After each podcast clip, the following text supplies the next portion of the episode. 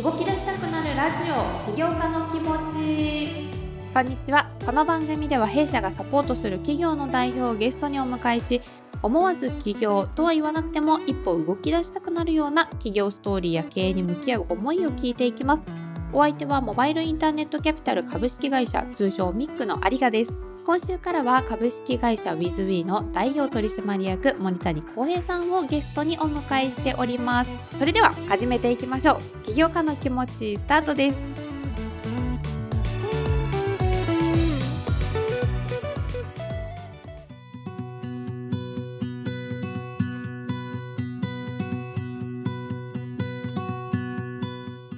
日は株式会社ウィズウェイより代表取締役社長森谷康平さんをゲストにお迎えしています。森谷さんよろしくお願いいたします。よろしくお願いします。ウィズイ森谷です。今回本当にお忙しいところお時間をいただいてシーズン1に引き続きのご出演です。ありがとうございます。改めまして、この株式会社 WithWe の紹介を私からさせていただきたいと思います。WithWe さんはですね、習慣化プラットフォームで100億人をありたい姿へというのをビジョンに掲げて習慣化という価値を提供されていらっしゃいます。自社開発した習慣化のプラットフォームスマートハビット、こちらを通じて人とテクノロジーの力で一人一人に寄り添い、学習やトレーニングなどの習慣づけをサポートされています。世界中の人がありたい姿になり達成感を感じながら生き生きと暮らす社会を創造しますということでこちらホームページから丸々とメッセージをコピーさせていただいたものなんですけれども 具体的に誰にとってどんな価値を生み出していくというミッションビジョンでいらっしゃるのかこちらもう少し具体的に森谷さんの言葉で教えていただいてもよろしいでしょうか？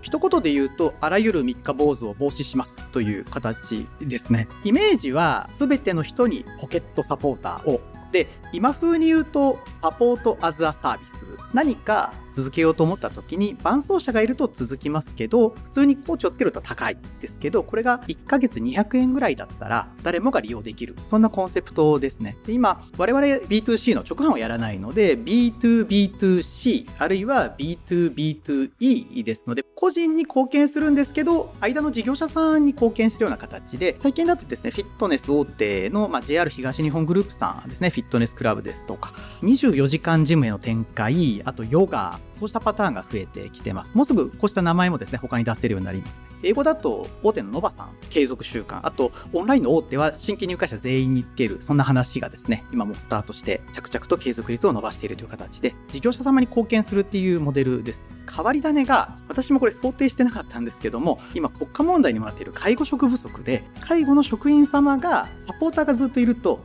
離職が緩和されるんじゃないかという話があって、そうした実装もスタートしているところです。継続のサポートっていうと、さっきおっしゃっていただいてた三日坊主をっていうのが分かりやすいなと思ったんですけれども、ダイエットだったりですとか、英会話とか、いわゆる語学とかの健康管理とか、そういった分野でのイメージがすごく強かったんですが、最後に出てきた介護の分野っていうのは、森谷さんたち WithWe さんからのアプローチではなくて先方からのそういったアプローチがあったっていうことなんですか？そうですある方を通じてではあるんですけども課題が深くある時にサポーターがいることでこれは効果があるんじゃないかという話があり、まあ、接点持ったところあこれはいけそうだなというような話になっています。私自身も2年半ぐらい介護の業界で実はデイサービスで働いていた時期があったんですけれどもやっぱり限られた人数の中で限られた時間の中でやらなければいけないタスクがあまりにも多くて、まあ、確かに離職率低くはない職場だったなっていうのは実体験としてもあるんですがそこから考えていくと介護業界にかかわらずそういったその離職率が高いと言われているような業界だったりですとかそういった職種に関しては今後も展開っていうのを期待できる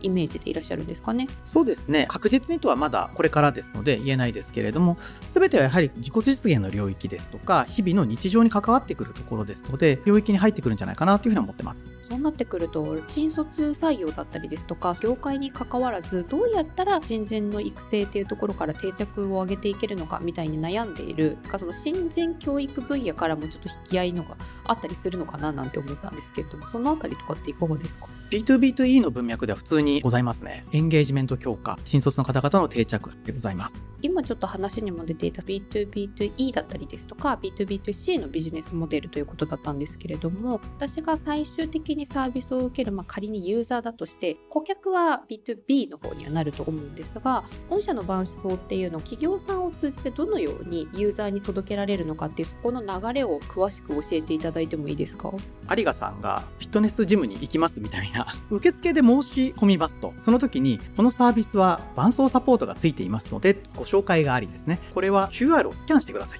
ピッとスキャンすると紹介サイトがあり、ワンストップでですね、ID パスワードが飛んでくる形になります。初期は LINE あるいはメールから URL からパチってクリックするとログイン。ログインするともうそこに習慣化サポーターがいましてですね、こんにちは、有賀さん。私は森谷ですと。これからよろしくお願いします。有賀さんのこれからのドネスライフをですね、ご一緒していきます。週に1回通ってくださいと目標設定がされて、毎日30分運動していきましょう。連絡が来る。あとはそちらの目標に応じてですね、フォローアップがかかってくるという形です。週に1回スポーツジムに通う、1日30分の運動をしましょうって目標設定をした場合その毎日今日は30分できましたか？みたいなそういったリマインドみたいなのが担当者の方から来るんですか？毎日行くとトゥーマッチですのでこれもですね分かってきましてユーザーさんの状態に合わせて活発な方は毎日でも大丈夫なんですけどそうじゃない方は週3回ぐらいはおおむね連絡していきます。これ適切な開封率は全部取ってるんですけども週3回ぐらいはベストペースです。例えば既読にはなるけど返信がないだったりとかそもそも既読にならないみたいなところからこの人はこれぐらいの頻度の方がきっと動きやすいだろうなっていうのを全部蓄積されたノウハウから分析されてその人に合った頻度でお声がけをしていくっていう感じなんですかね。そうなんです。一番最初は手厚くやった方がいいんじゃないかと思ってたんですけど、たくさん通知が来たり、メッセージ来ると読まなくなってきますね、人って。ノウハウとか正解みたいなものほど読まれなくて、こんにちはみたいな励まし、ショートメッセージの方が見られるとかも全部データで取れてくるんですね。それを送る適切なタイミングは、一度習慣定着して、あ、効果上げなきゃなと思う時期が来るので、その時にそうしたノウハウを送ると、ちゃんと読まれます。慣れって怖いなって思うんですけれども当たり前のように伴走してくれる方がいるって思うとそこに甘えてしまったりとかするのかななんて思うんですがアプリを使って、まあ、それこそ LINE とかを使って自分の伴走者例えば森谷さんが今回は私がサポートしますよって言って連絡をくださっているこの森谷さんっていうのは1人で結構な人数を確か見ているっておっしゃってたかなと思うんですけれども先ほど1人200円でそれが実現できる世界っておっしゃってたのでこの人件費的にもかなり人のサポーターの方が見てる人数が多いんじゃないかなって思うんです。この辺りはどうやって実現されてるんですか？今3000人でもうですね5000人は見れるようにもうすぐなってくるんですけどもやり方がありましてイメージ伴走というとコーチングとか専門家アドバイスということを皆さん想像されると思うんですけどもコミュニケーションもパーソナルコミュニケーションがあればマスコミュニケーションがありますね。メンタリングもですねマスメンタリングという世界があって1対他でうまくいく世界があります。でこれはこうやらないと離脱してしまうポイントが限られてましてそこは1対1そうでなくても良い場合はでまとめてフォローをしていく。あとはユーザーさん側から回答をいただくようなコミュニケーションの取り方もありまして回答を取れるとですね課題がわかるので深い症状になる前に解決ができます。それを3000人に送り回答があって回答を返す。そうしたやり方をするとですね人数が多くても1人で見れるようになっていきます。これ変な話ものすごく回答率がいいユーザーの場合あんまりいっぱい質問来ると担当者の方返答しなきゃいけなくて逆に大変なのかなとかってその方々はものすごく長く続けていく傾向が高いですね。で裏側で全てデータで管理をしておりましてどれぐらいのパーセンテージで返答が来るのかどれぐらいの応酬が発生するかなどは全てデータで分かっておりまして成果指標っていうのはどういうふうに置いてあるんですか？例えば6ヶ月で一旦その継続性を見るのか内容によってまちまちかもしれないんですけれども。習慣定着であらゆるいうところにですねポイントポイントがあります。大きな壁があるんですけどまず私たち3週間って言ってますけどまあ大体1ヶ月目の壁ですね。で1ヶ月目の壁を超えた後は3ヶ月の壁があります。3ヶ月の後は半年の壁があります。次は12ヶ月です。それぞれのポイントにクリアをしておくべき KPI というですね、ちゃんとユーザーさんが行動しているかどうかというものがありまして、そこをクリアしていれば、基本的には続けていくということが分かっています。時期ごとに全部 KPI っていうのが指標として置かれているっていう感じなんですかね。おっしゃる通りでおっしゃる通りです。事業者様も皆様のユーザーさんの動向で分かってらっしゃるので、仮説を私たちは持ってますけれども、そこと KPI のすり合わせをして設定し、あとはフォローを開始するっていう形ですね。ユーザーである方々が継続すればするほど企業さんとしても離脱率をま防ぐことができてよりありたい姿というか自己実現を助けることができるからまあ3社ともにウィンウィンだと思うんですけれどもこのスマートハビットっていうもものは語学学習っていうのを習慣化して感想に導くっていうものとして開発されてると思うんですがそこにとどまらずに2021年の9月に学校ですとか今出ていたフィットネスの離脱改善サービスということでスマートハビット LTV っていうのがリリースされているということだったんですけれどもこれは名称がちょっと異なるだけでサービスとしては内容は同じものになってくるんですか？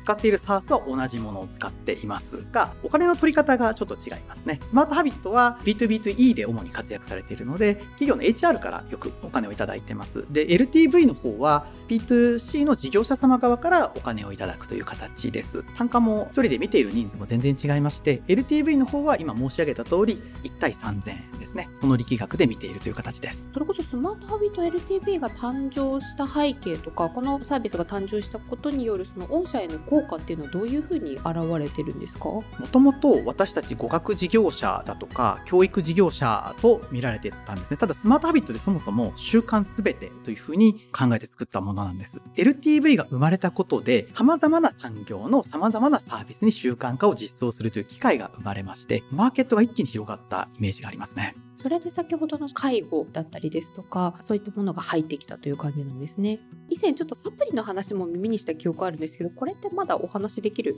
ネタではないですか？サプリは POC レベルですけどもスタートしていく予定ですね。まだじゃあそこはちょっと今後またネタが出てきたらお話を。そうです。ただ D2C についてはもうスタートしていきます。飲料飲食の習慣化ですね。これも LTV ができたからこそなんですけれども食事ですとか飲み物をですね継続購買される方多いんですけど、1ヶ月目から2ヶ月目の壁って結構分厚くて、結構な数が離脱していくんです。あと、健康食品とか美容何たら、効果がなかなかの理想像でですね、買っていくんですけども、すごく落ちやすいので、これは効くというので、スタートしていきますね。初回だけ頼んでその後、まあ、2ヶ月3ヶ月ぐらいで解約すればいいかって思ってもうそっから始めちゃったりとか特に健康食品ダイエット食品とかだとやっぱ結果がすぐ出ることをやっぱ理想として描いて購入を始めてしまうので自分自身も身につまされる今話だなって思いながら。キャンペーンで何ヶ月か縛ることもあるんですけどもやはり動向からすると1ヶ月目にシューッとこう減っていくことが多くてでそこで必要なのは続けることによるる効能だとかこれを続けていくと6ヶ月後にはこういう世界が待っているっていうことをちゃんと寄り添う方から届けることですね。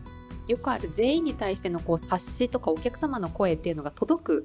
のは昔からあるイメージがあるんですけどそうではなくて対1で伴走者が自分に声をかけてくれるっていうのはなかなか今までそういうサブスク飲食系では目にしなかったのでそこがまた新しい分野として LTV が出てきたことで広がってきたんですね。おっしゃる通りです。大体メールで送るというのはよくあるパターンではあるんですけど開封率が23%あそんな低いんですね。読まないですねやはり。ただサポーターからのコメントであると50%超えてきますね多分私そのうち気づかないうちにあこれは WithWe さんのサービスで使ってサポートしていただいてるんだなっていう商品に当たる気がしますそうなるように頑張ります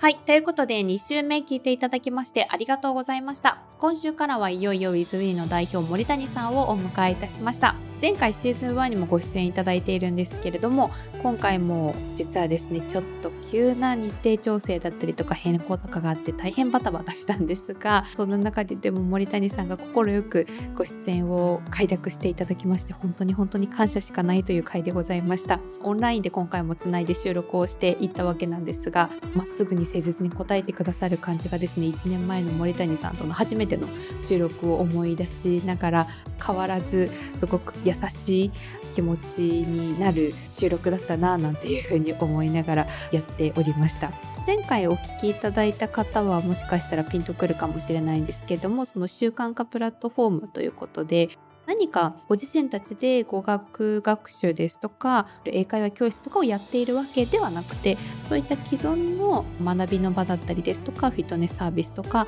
サービスを提供している会社さんのサービスを使っているユーザーの方がですねより短い時間ではなくて中長期的に継続をしていくことで結果を出しやすくするための一人一人に寄り添うサポートっていうところをですね事業としていらっしゃる会社さんでございます。前回お話を聞いた時は語学学習へのサポートが主だったんですけれども今回まさかの介護業界だったりですとかサプリメントなんていうお話も出ていたのでこの辺は私も聞いていて非常に神聖な驚きでした。3週目からはですね起業家の気持ちというまあ題名に沿って森谷さん自身によりフォーカスを当てていきたいと思っておりますので森谷さんの幼少期のお話なんかも伺えるのでぜひ楽しみにしていただきたいなと思います。ということで次回も引き続き WithWe の代表森谷さんをお迎えしてお送りしていきます。番組のハッシュタグは起業家の気持ちご意見ご感想お問い合わせは弊社 Twitter、Facebook、メールからもお待ちしております。お相手はミックのありがでした。